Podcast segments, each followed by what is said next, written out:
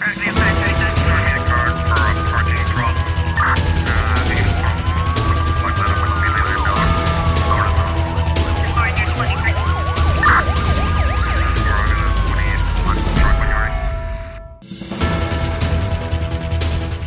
As probabilidades de uma erupção vulcânica na Brava são baixas, garantida echada pelo Instituto Nacional de Meteorologia e Geofísica. De acordo com o INMG, os dados apontam para uma acumulação de magma sem motivos para alarme. Informação prestada na tarde desta segunda-feira em conferência de imprensa proferida em São Vicente pelo eh, geofísico do Instituto, Bruno Faria. Neste momento, as probabilidades de acontecer uma erupção nos próximos tempos ainda são muito baixas. Ainda é preciso muito mais atividade, ainda é preciso mais fenómenos, eu diria, para se poder ter uma probabilidade maior de ocorrência de uma erupção na Brava. O que não é o caso neste momento. Não, não há sinal nenhum que esteja a haver uma evolução uh, neste sentido. Bruno Faria aponta, contudo, para a, para a possibilidade de agravamento da atividade sísmica na ilha, que começou há cerca de três semanas. Quanto ao fogo, Bruno Faria esclarece que o vulcão está em estado de repouso.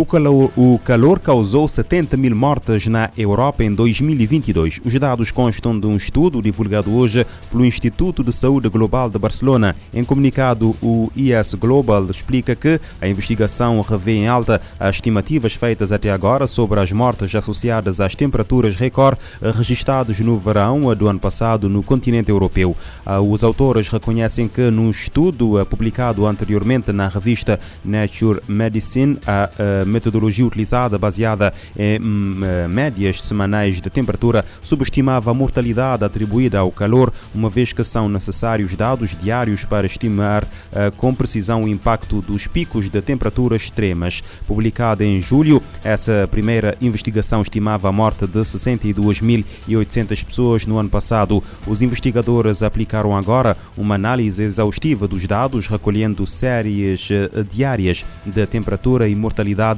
em 147 regiões de 16 países europeus entre 1998 e 2004 e compararam depois as estimativas de mortalidade relacionadas com o calor e o frio a diferentes níveis de classificação, semanas, quinzenas e meses.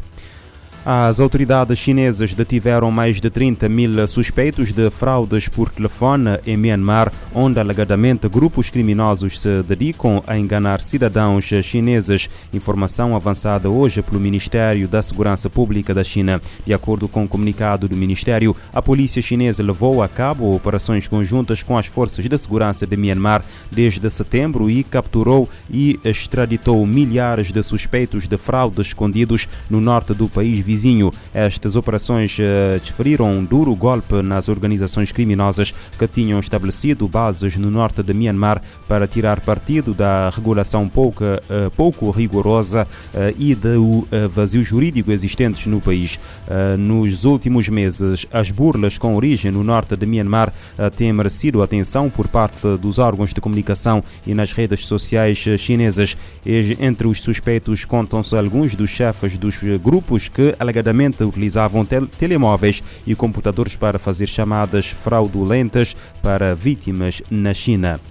Um tribunal de Hanoi, capital do Vietnã, condenou na segunda-feira um homem a 12 anos de prisão por eh, contrabandear chifres de rinoceronte e marfim de elefante de Angola. Informação confirmada pela Organização Educação para a Natureza Vietnã.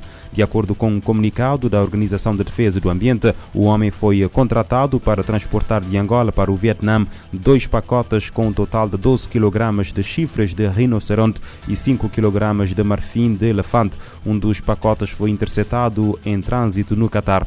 O Vietnã é simultaneamente um importante mercado e um centro de passagem para o tráfico ilegal de vida selvagem e os especialistas há muito acusam as autoridades vietnamitas de fazer vista grossa. O pó de chifre de rinoceronte é usado para tentar curar o mal-estar causado pelo consumo excessivo de álcool e diversas doenças no Vietnã e na China. Mais de 60 toneladas de marfins escamas de pangolim e chifres de rinoceronte foram apreendidos nos principais portos vietnamitas desde 2018. A Cúpula Global da Segurança Alimentar quer que o tema seja destaque na COP28, que arranca no dia 30 deste mês nos Emirados Árabes Unidos. A vice-secretária-geral da ONU pede recursos para implementar ações que garantam alimentos. De acordo com a OMS, uma em cada 15 pessoas em todo o mundo é severamente debilitada devido à falta de alimentos. A vice-secretária-geral das Nações Unidas, Amina Mohamed, pediu mais ação por quase um bilhão de pessoas durante a cúpula global de segurança alimentar realizada em Londres. A questão merecerá atenção numa sessão de alto nível da 28ª Cúpula das Nações Unidas sobre mudança do clima, COP28, que acontecerá entre 30 de novembro e 12 de setembro em Dubai, Emirados Árabes Unidos.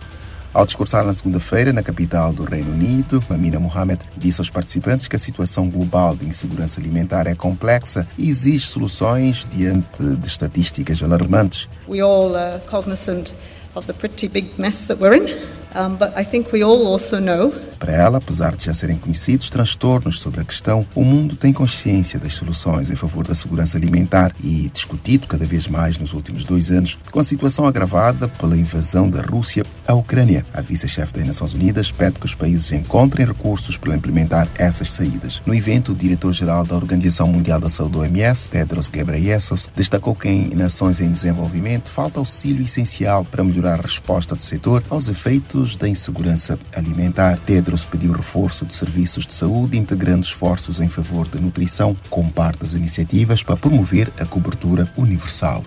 Da ONU News em Nova York, Eleutério Guevara. A Assembleia Municipal de Saúde de 2023 enfatizou como essencial ter a segurança alimentar, a nutrição adequada e os sistemas alimentares diversificados e adequados para promover populações mais saudáveis.